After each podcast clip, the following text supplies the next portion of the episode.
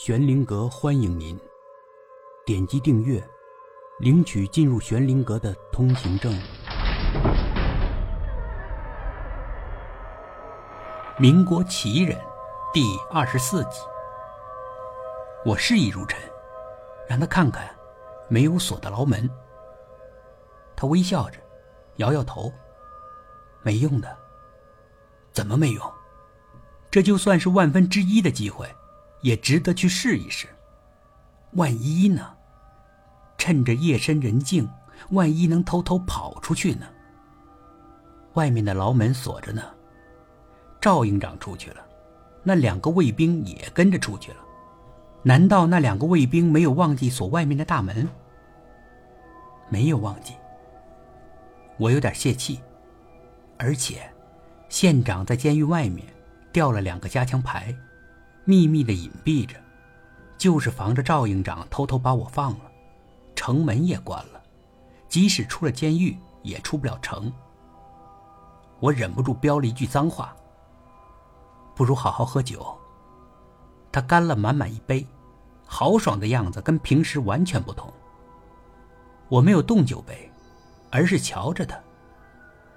你真厉害，连外面掉了两个加强牌你都能算得出来。不是算出来的，他嘿嘿一笑。我有兴趣了。不是算出来的，那你是怎么知道的呢？他调皮的看着我。你真想知道？真想知道？你喝了这杯酒，我就告诉你。我毫不犹豫的端起酒杯喝光了，然后我盯着他，他咯咯笑了。好吧，我告诉你。反正明天我就要被枪毙了，不妨告诉你。我等着他说。他终于把他的秘密告诉了我。其实吧，我不是算出来的，我是听出来的。听出来的，什么意思？从哪儿听出来的？我是完全不懂。他试着向我解释。呃，神通，这个词儿你听说过吗？我当然听过。有一种神通，叫天耳通。天耳通，是，什么意思？就是能听到很多声音。我还是不懂。很远很远的地方，我都能听得到。我琢磨了一会儿，就是说，县长安排了两个加强排隐蔽起来，准备对咱们瓮中捉鳖，而这些情况。你虽然在牢里，却能听得到。他缓缓的点点头。我们寨子要在滕家冲对保安团设埋伏，你也是听到的，在牢里听到的。他又点了下头。我对他刮目相看。这么厉害啊！你居然有这样的神通，我羡慕的说。我是充满了羡慕。他的表情倒无所谓，没那么厉害的。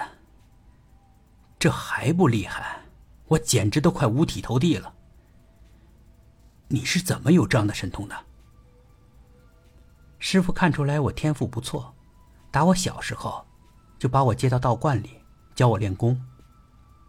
这个本事能练出来？如尘呵呵笑了。需要对身体的一些特殊构造，另外。得从小修炼。特殊构造，这家伙有什么特殊构造呢？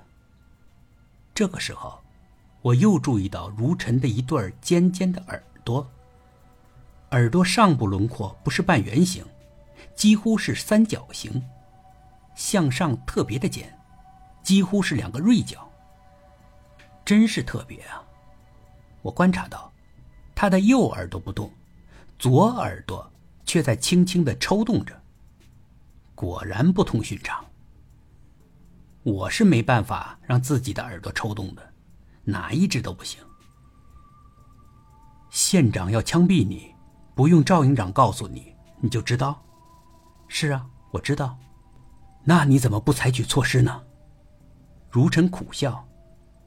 我能采取什么措施呢？虽然我能听到，也无能为力呀。老三财宝藏在哪儿？你是怎么知道的？你听谁说的？财宝是老三独自一个人藏的。以我对老三的了解，老三肯定不会把这个秘密告诉别人，即使是喝醉了，他也不会告诉任何人。那如尘到底是怎么知道的？从哪里听到的？我不明白。如尘嘿嘿一笑。我不光能听到人的声音，什么意思？除了人的声音，我还能听到别的声音。我还是不明白。除了你能看见的世界，其实还有另外的世界。我又想了一会儿。另外的世界，你指的是鬼吗？他点了一下头，神情肃穆。